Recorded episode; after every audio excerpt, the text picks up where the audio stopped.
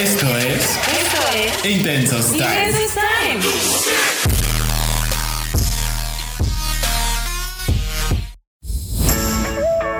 Hola, hola amiguitos, ¿cómo están? ¡Oli! Bienvenidos a un programa más de Intensos Time. Y hoy vamos a hablar de un tema muy maravilloso, muy... Digamos que es un tema que le encanta a Damaris. Por favor, hoy no van a parar de escuchar a Damaris porque este tema se llama amor propio. Y como se trata del amor propio, es que Damaris no sé, le apasiona tanto, ella exuda el amor propio, esa es la palabra. Entonces, Y ni me quiero. y nomás está de farsante la Damaris, ¿no? Pero bueno, amiguitos, hoy vamos a hablar del amor propio. Hemos hablado de- del amor propio Eh. casi en todos los podcasts, entonces Porque siempre lo meto yo. Que si pisaste un chicle, por amor propio, quítate el chicle del zapato. Pero hoy le queremos dedicar un, un programa entero a hablar de el amor propio. Del amor. Y no, es, y, no, y, no, y no del amor propio, a ver, ya. Siendo un poco más serios con este tema, como le gusta a Damaris, no hablamos como de esta cosa de que todo el mundo dice, ay, quiérete, ¿sabes? O ay, deberías de quererte más.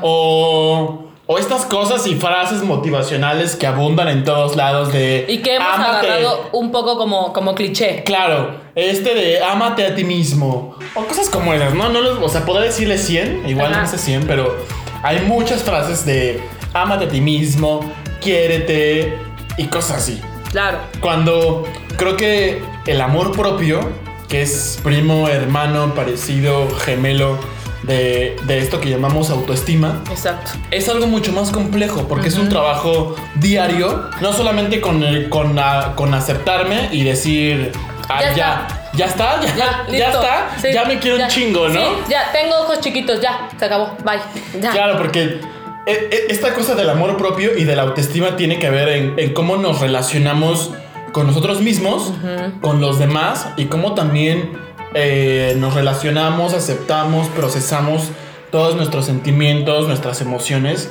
y qué hacemos Con eso. Con eso. Damaris, por favor. por favor, este es tu programa. Muchas gracias, Vete como, Alonso. tor- como torta en tobogán, te iba a decir. Lo Toma siento. dos. Es que, es que en esta cuarentena, Alonso y yo, mire, la pasamos tragando. Entonces, para eso servir como torta, como pan en tobogán. Como padre, to- me voy a ir como concha en tobogán. Ahí te va. Miren, Pero a ver, ¿cómo? Para empezar, Damaris, un, un poco para estructurar esto y que Sí. no nos. Que no te intenta. no. para que no intenté desde, desde el segundo set. ¿Cómo Ajá. defines el amor propio, Damaris? El amor propio, como bien lo acabas de decir, tiene que ver con la autoestima. Y nuestra autoestima es igual a autoconocimiento. Y esto no tiene que ver con egoísmo, con vanidad o con soberbia. Entonces, es decir, uno, nos conocemos.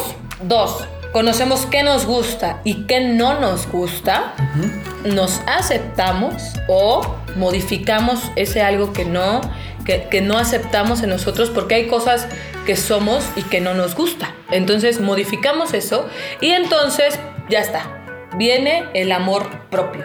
Y este amor propio no tiene que ver con terceras personas. Tiene que ver en parte, fíjate que, que leía un artículo que decía que tiene que ver en parte con, con tus papás, con el hogar y con las personas que te quieren, el, el cómo te fomentas desde, desde pequeño y sobre todo cuando claro, eres porque es como. lo- adolescente. es como lo aprendes, ¿no? Exacto. A, Ajá. a procesarlo. Exacto, y sobre todo cuando eres adolescente y vienen todos estos cambios como hormonales, físicos, etcétera.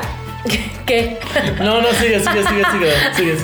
Es que empezaste como con un juego de cabeza como de. ah, Entonces, justo cuando vienen estos cambios, cuando estamos en la adolescencia, es entonces cuando dice que parte mucho de ahí.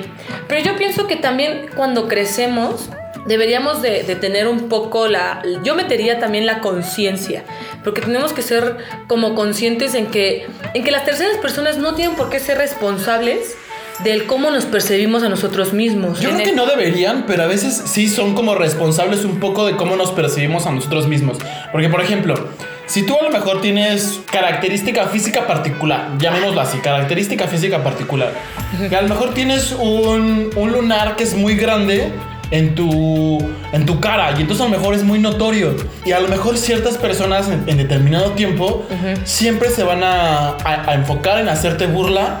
A lo mejor no para lastimarte, sino dentro de este juego que a veces establecemos, ¿no? Mira, en parte de hacerte también- burla y de hacer notar como esa, esa rasgo. particularidad física Exacto. que tienes tú, ¿sabes? Entonces Ajá. a lo mejor eso podría afectar la manera en la que yo me autopercibo, porque a lo mejor yo jamás hubiera pensado que eso es feo o es grotesco. Fíjate Pero a lo que- mejor que con es todas cierto. estas cosas puede ser que sí llega a percibirlo. Es cierto, muchas de las veces notamos cosas en nosotros porque el otro las señala. Y sí es verdad. Pero de que el otro lo señale y yo me dé cuenta de ello, a que tome lo que el otro me está diciendo como mi criterio, hay una Como gran una diferencia. verdad. Exacto, hay una gran diferencia, ¿no?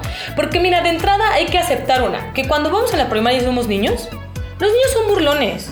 O sea, los niños, no digo son, somos.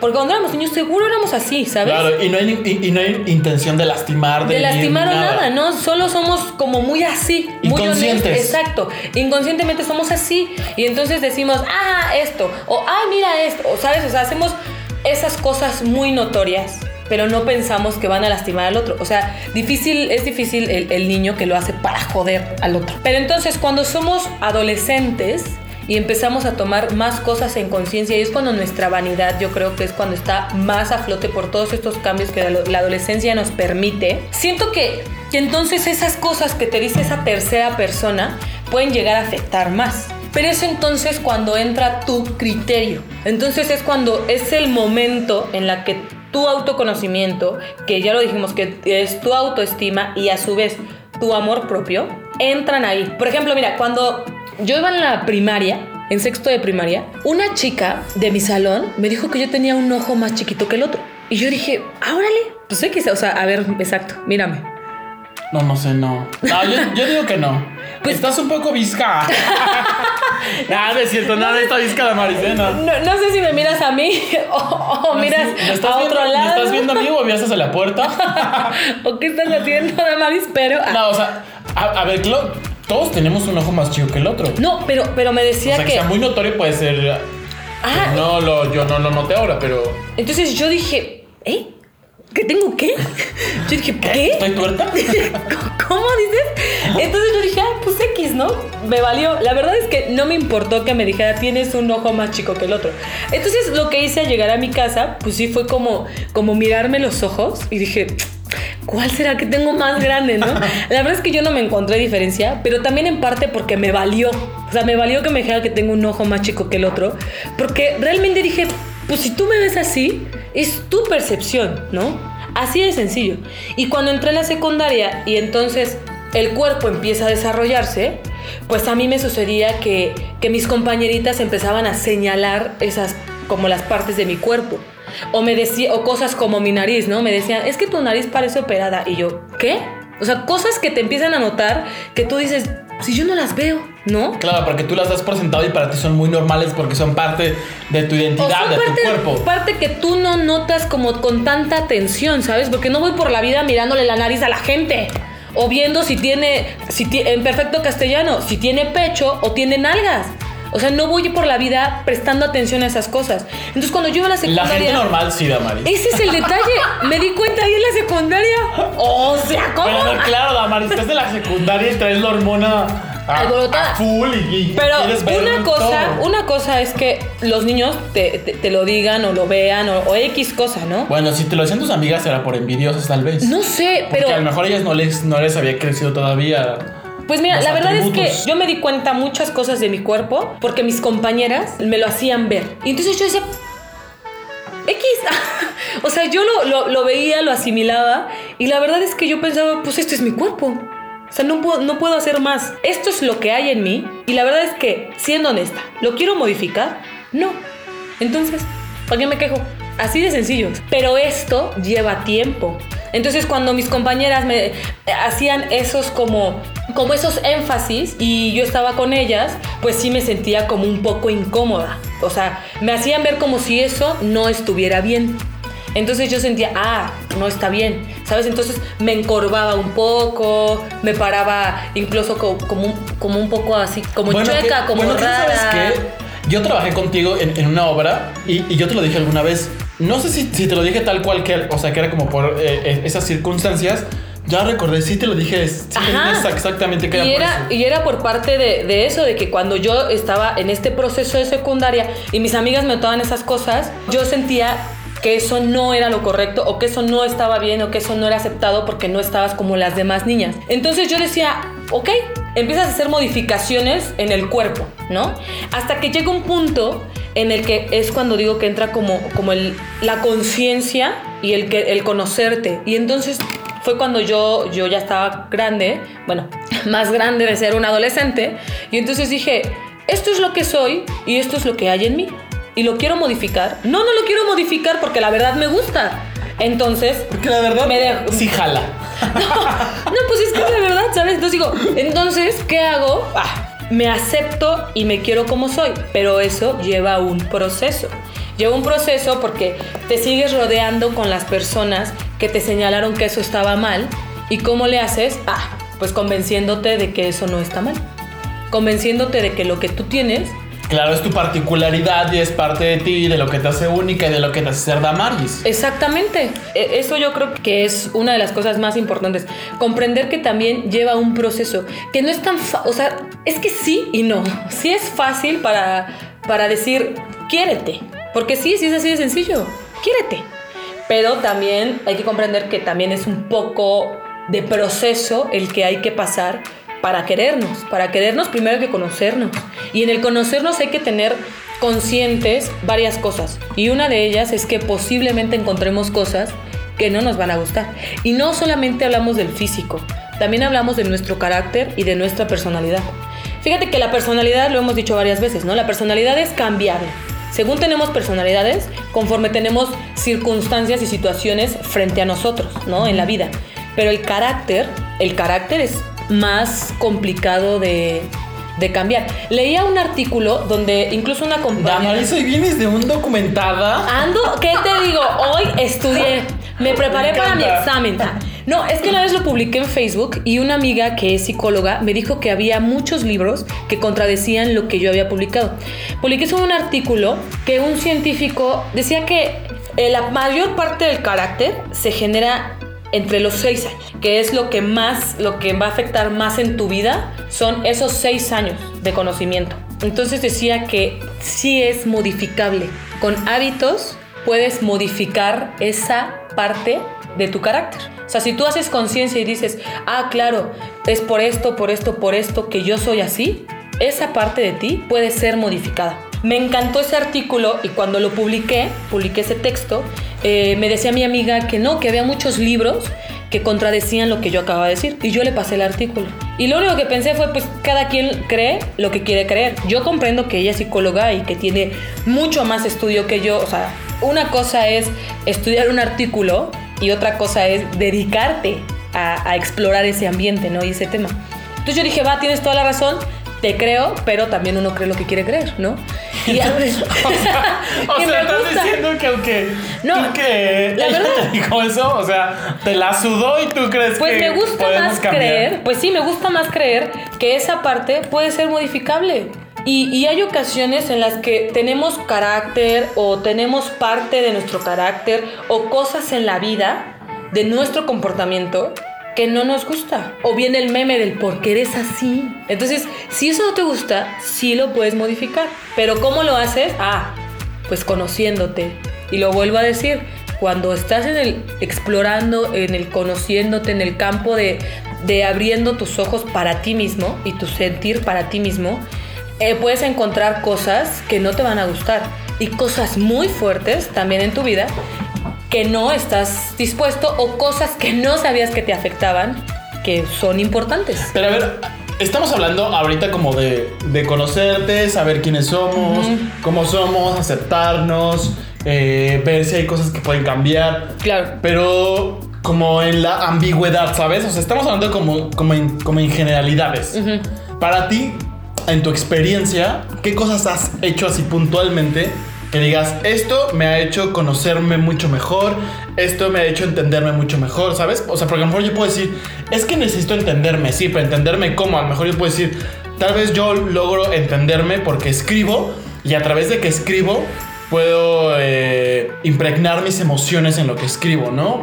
Vierto mis emociones, mis vivencias en mis personajes y me conozco a través de ellos y a través de ellos entonces es como puedo eh, cambiar, es como sé cómo jalar los hilos para no irme hacia este lado y entonces irme mucho más a este, ¿sabes? Y tomar decisiones más como en función de lo que necesito y no de lo que deseo. Porque creo que son dos cosas distintas. Hay una frase increíble que me encanta que dice, todo te es permitido, pero no todo te es provechoso. O sea, podemos, de todo este campo en el que vivimos, podemos decidir cualquier cosa para nuestro accionar, para nuestro pensar, para nuestro sentir.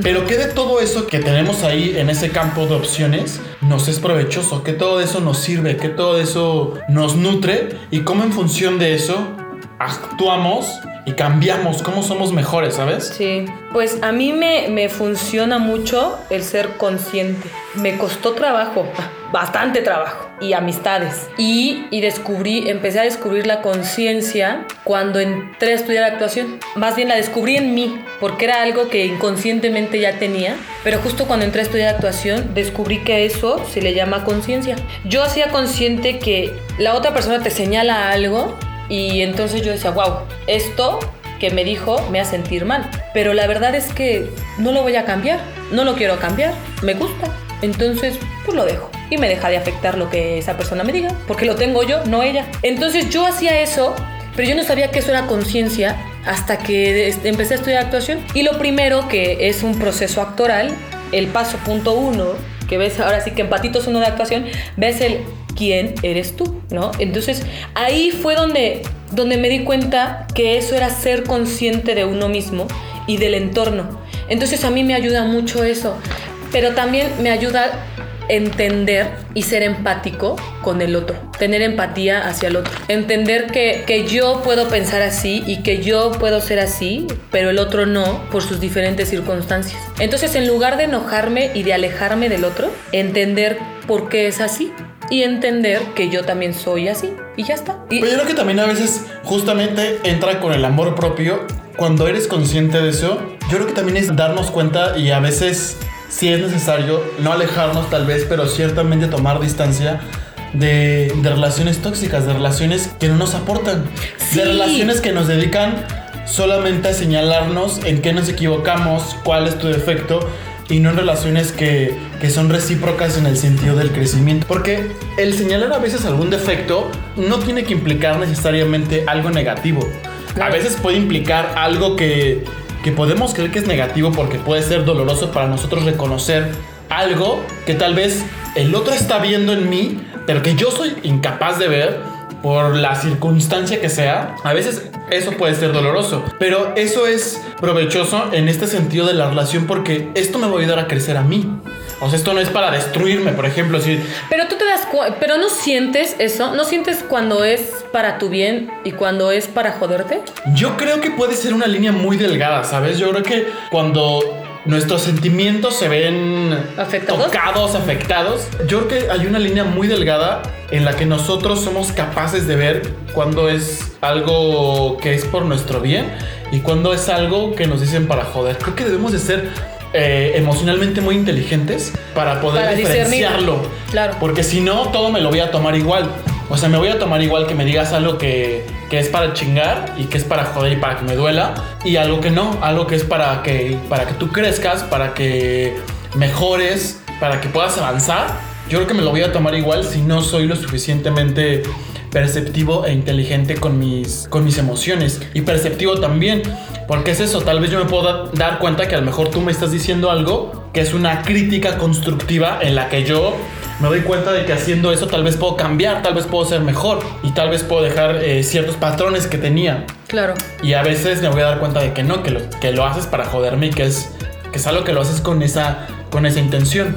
Sí, fíjate que, que comparto opinión y hay que prestar mucha atención a las personas que nos rodean. Porque cuando estamos en esta exploración del autoconocimiento para tener una bonita autoestima y esto nos lleve al amor propio, podemos tener a personas a nuestro entorno que no suman a eso y que en lugar de hacernos ver cosas bonitas, siempre nos hacen ver cosas malas o cosas que, que resaltan o cosas que son diferentes. Fíjate que está bien feo porque pareciera que es más fácil notar lo malo y decirlo, anotar algo padre y decirlo. O sea, es como, como hoy, cuando te vi. Entonces, hoy te veo y la impresión que me diste es, dije, wow. O sea, irradias una cosa que digo, algo pasó aquí que está padrísimo porque te ves guapo, te ves bien, te ves alegre, te ves saludable. O sea, yo dije, wow. Incluso tú lo viste, ¿no? Ni siquiera me acerqué luego, luego a saludarte. me quedé como de, ¿Qué pasó? o sea, no es porque no te veas bien. Es por esta sudadera animal print que tengo que me encanta. no, pero en serio, o sea, te, veías te ves bastante bien. Entonces, es una cosa que irradias que dije, ah, está padre. Es como si en lugar de eso te hubiera dicho, ¿y tu cubrebocas? ¿No saliste a abrirme con un cubrebocas? No, Damaris, pero ya lo tengo.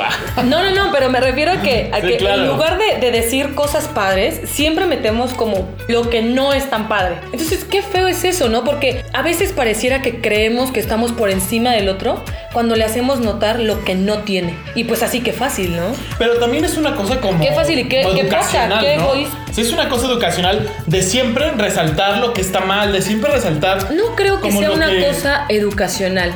Yo creo que más bien es una cosa, Alonso, de esta falta de seguridad y de amor propio. Cuando tú estás bien contigo, tú no quieres que el otro esté jodido.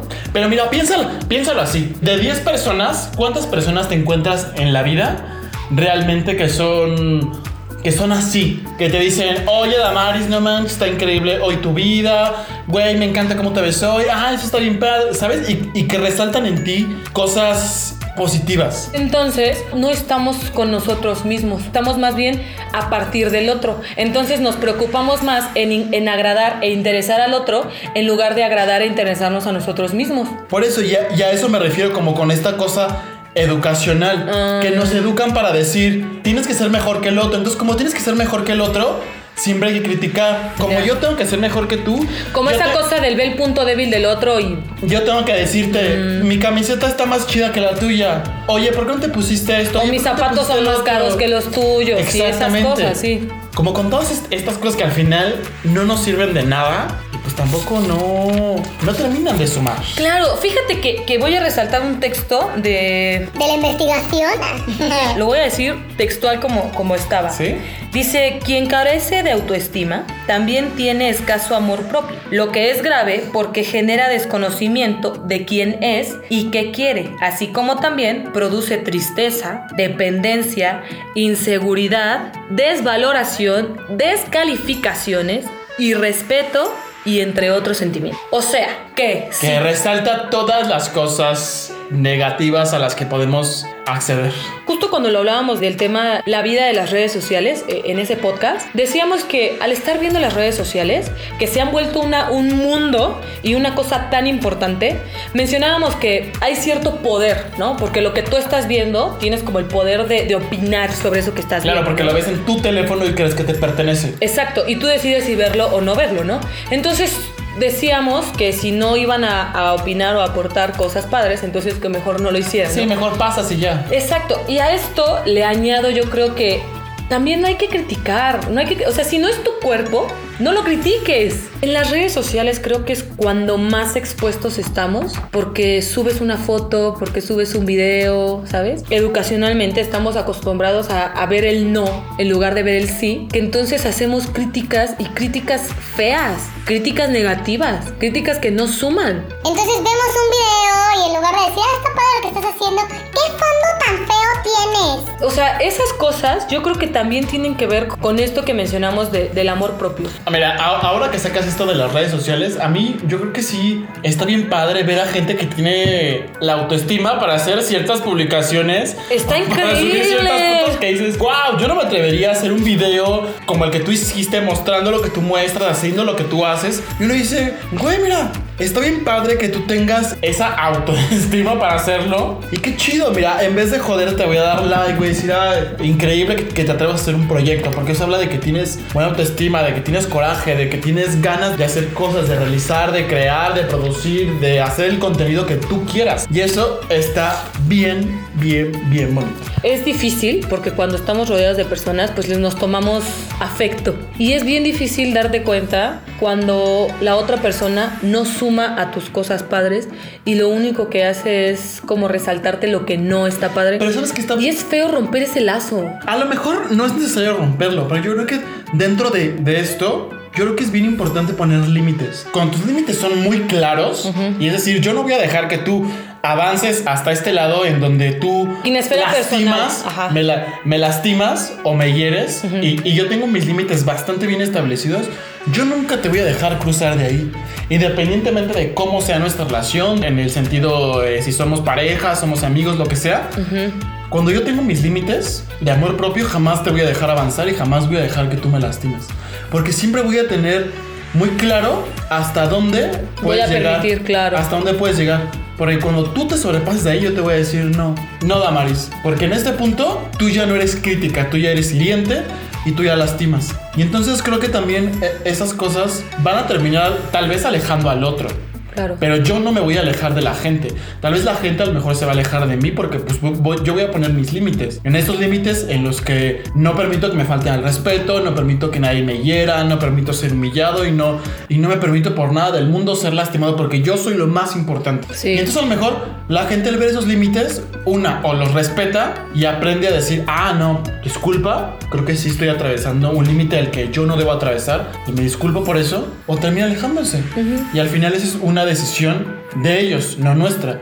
La mía es poner el límite. De la otra persona es decir, ¿acepto el límite o no, no acepto el límite y, y me voy me alejo? Sí, y fíjate que, que en esto de- del amor propio, eh, algo que no, no hemos tocado es las emociones, como, como el aceptar tus emociones. Como el aceptar lo que sientes, cuando te enojas, cuando no te enojas. Para empezar, lo que te hace enojar, lo que no te hace, lo que te hace doler también, ¿no? Y, y sufrir, y porque- amar y querer. Porque en estas cosas como de, de- del amor propio parece que todo tiene que ser eh, luminoso, todo tiene que ser feliz, todo tiene que ser ah, Bonito. somos los optimistas y no. Dentro justamente de- del amor propio implica autoconocimiento y a veces el autoconocimiento implica dolor, implica saber que hay cosas que tenemos que cambiar. También implica saber que hay cosas que duelen profundamente. Conoces tu lado frágil, conoces tu lado sensible, conoces los fantasmas que traes arrastrando, etcétera, ¿no? Porque es como Ah, no. Conócete a ti mismo, pero no estés triste. Tienes que estar feliz. Y es, no, a ver, es- estoy triste, estoy pasando por una situación difícil. Tengo que aceptar que, que Que paso estoy por así. una situación difícil y que esta situación me hace estar de esta manera. Y tal vez estando triste, tal vez estando enojado, decepcionado, que lo llamaríamos comúnmente como e- emociones o reacciones negativas, Ajá. que creo que en ese sentido no, No no, es- deberíamos polarizarlo, debemos decir es bueno o, O es, malo, malo. simplemente es una emoción y transitar por ella. Porque fíjate, hay que resaltar esto, una emoción es un resultado de algo. O sea, hay algo que detonó en ti esa emoción. Sí, ya sea algo interno o algo externo, pero, pero siempre hay algo que lo detona. Exacto. Y creo que sí, justo tenemos que aprender a lidiar con nuestras emociones, a aceptarlas. Y creo que una cosa que es bien bonita del autoconocimiento es aprender a perdonarnos a nosotros mismos por los errores que hemos cometido y por las cosas que hemos hecho que nos han herido, pero que también han herido a otros. Porque a veces es bien fácil siempre estar en el afuera y en el decir, el otro me hiere, el otro me hace, pero no en, en el, "Ugh, yo lo provoco, yo estoy ahí, yo lo alimento, ¿sabes? O yo lo permito. Y yo, yo lo permito, claro, yo no pongo mis límites, mis límites no están bien dibujados o ni siquiera existen estos límites. Y entonces creo que uno de los actos más bonitos de amor propio es perdonarnos. Cuando nos equivocamos de, de- de maneras garrafales y a veces el perdón del otro está tan fuera de nuestro alcance o ni siquiera está a nuestro alcance porque nunca lo está. Perdonarnos a nosotros mismos y dejar que la vida, que el universo, si lo quieren ver así, después se encargue de, de limpiar eso pero ya no tenerlo yo, ya no cargarlo yo. Claro. ¿Sabes? Deshacerme de eso. ¡Oh! Damaris, se nos fue. Eh, está bien bonito lo que dices. El tiempo Ah. y con esta intensidad y con esta cosa de que siempre hablamos del amor propio, que para ti siempre es un tema recurrente y está bien padre. Siempre es un tema recurrente en el sentido de que sí, pero quiérete a ti, sí, pero acéptate tú, sí, pero tú primero. Es que fíjate que eh, personalmente, obvio, ¿no? Porque lo estoy hablando yo. Personalmente, mi persona, yo. Personalmente mi persona, yo opino que es un tema bien, bien, bien importante para la vida. Si eres bonito, si eres feo, eres lo que eres, o sea, seas lo que seas, siempre las terceras personas Te van a querer joder. Y siempre se van a querer entrometer en tu vida y en tu existencia. Y lo único que te va a salvar de ahí es el amor propio. Es que tú te conozcas. Lo único que va a batear todas las cosas que los demás te digan Claro. es tu autoconocimiento. Porque si el otro te dice, es un hipócrita, tú en lugar de decir, ah, sí soy un hipócrita, dices, "Mm, no lo soy, porque te conoces. Pero también si lo fuiste, dices, ah, me pasé esta vez. ¿Sabes? Puedes aceptarlo sin problema porque te conoces, porque tienes ese valor de aceptar lo que eres y lo que haces. Claro, porque en, me- en medida de que lo aceptas, pues también puedes cambiarlo. Exactamente. Por eso, por eso siempre hablo de esto, yo creo. Porque sí es algo que, que marca mucho nuestra vida. Ma- marca mucho. Pues esto que decía, ¿no? Como los seis primeros años de la vida que te marca, también te marcan estas cosas. Claro, el quién es, el, el quiénes somos, cómo nos relacionamos con los, con los otros, cómo nos relacionamos para empezar con nosotros mismos. Con nosotros mismos, exacto, cómo me veo al espejo, me veo para empezar al espejo o no me veo. Y esto no tiene que ver con vanidad, ¿sabes? Tiene que ver con contigo, con que te gusta mirarte o no te gusta mirarte. Sí, sí quieres verte o no quieres verte. Claro, ¿sabes? con el autoconocimiento que hemos... Sí, y, lo que este mencionábamos un día, ¿no? El, el caerte bien tú mismo, ¿no? Entonces te pones música, eh, lees, escuchas algo, ves una serie, una novela, que entonces no te aburres y no dices, ah, qué hueva. No, siempre hay algo que hacer. Para ti, Para exacto. ti, para estar bien y feliz. Así es. Ay. Damaris, ¿cómo cierras esto? Primero agradeciéndote, Alonso, porque es un tema que siempre toco y me encanta. Gracias por aceptar tener este tema. Muchas gracias, compañerito. Ah, Y la siguiente cosa es que es un proceso, el, el autoconocimiento, para tener una autoestima y que nos lleve al amor propio. Lo digo así porque no es solamente, o sea, son como los puntos que se tocan, ¿no? No es solamente el quiérete, pum, ya me quiero. No, no es, no es solamente así, ¿no? Es un proceso el conocernos y demás. Pero yo creo que, que si uno no sabe cómo hacerlo, un paso primero es mírate, mírate. Ve qué tienes, qué te gusta, qué no te gusta, ve tu piel, ve tus muelas, ve tus dientes, o sea, mírate, obsérvate y después siéntete, a ver, si no tengo tanta conciencia y la quiero poner en práctica, ah, ok. Me pregunto, ¿hoy cómo estoy? La verdad, la verdad, siendo honesto conmigo mismo, ¿hoy cómo estoy?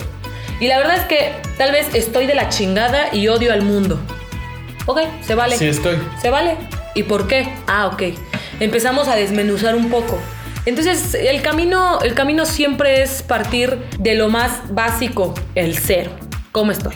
¿Qué quiero? ¿Qué hago? Y así, conocerte y encontrarte en todas las posibilidades que, que tenemos, porque pues, somos personas muy... Con, o sea, con un infinito de posibilidades. Somos personas variables. Ah, ¿Tú, Alonso? Pues yo solamente diría que el autoconocimiento es un proceso largo en el cual nos puede llevar el tiempo que sea necesario. No hay que desesperarse, hay que estar ahí haciéndolo y creo que es un proceso continuo, es algo que no termina nunca. Nunca, exacto. Y pues Pero nada. una vez que estás ahí, Alonso, ah, qué bonito, qué bonito, porque se ve, se siente, se goza, se irradia y empiezas a traer eso a tu vida. Es maravilloso. Y pues bueno, amiguitos, Hoy nos extendimos, un amiguitos. poquito, un poquito, pero bueno, era necesario. Muchas gracias por habernos escuchado. Sí, Eh, escuchen el próximo podcast que se puede reproducir ahora mismo. no, pues el siguiente. El siguiente, el siguiente. O pueden escuchar, si son nuevos, pueden escuchar los podcasts pasados que tenemos. Ya tenemos 12. Con Sí, este es como el, sí, este es el número el- 13. el- entonces exacto.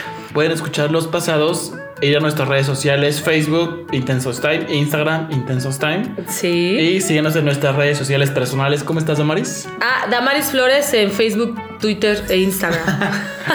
Yo estoy en Facebook como Alonso García. Instagram estoy como Alonso-García Ávila. Así que síganos. y solo para corregir, este es el 14. Este es el 14. El 14, fíjense. el 14. Este es el 14. Muchas gracias y nos vemos en nuestro siguiente episodio de Intenso Time. Bye. Adiós.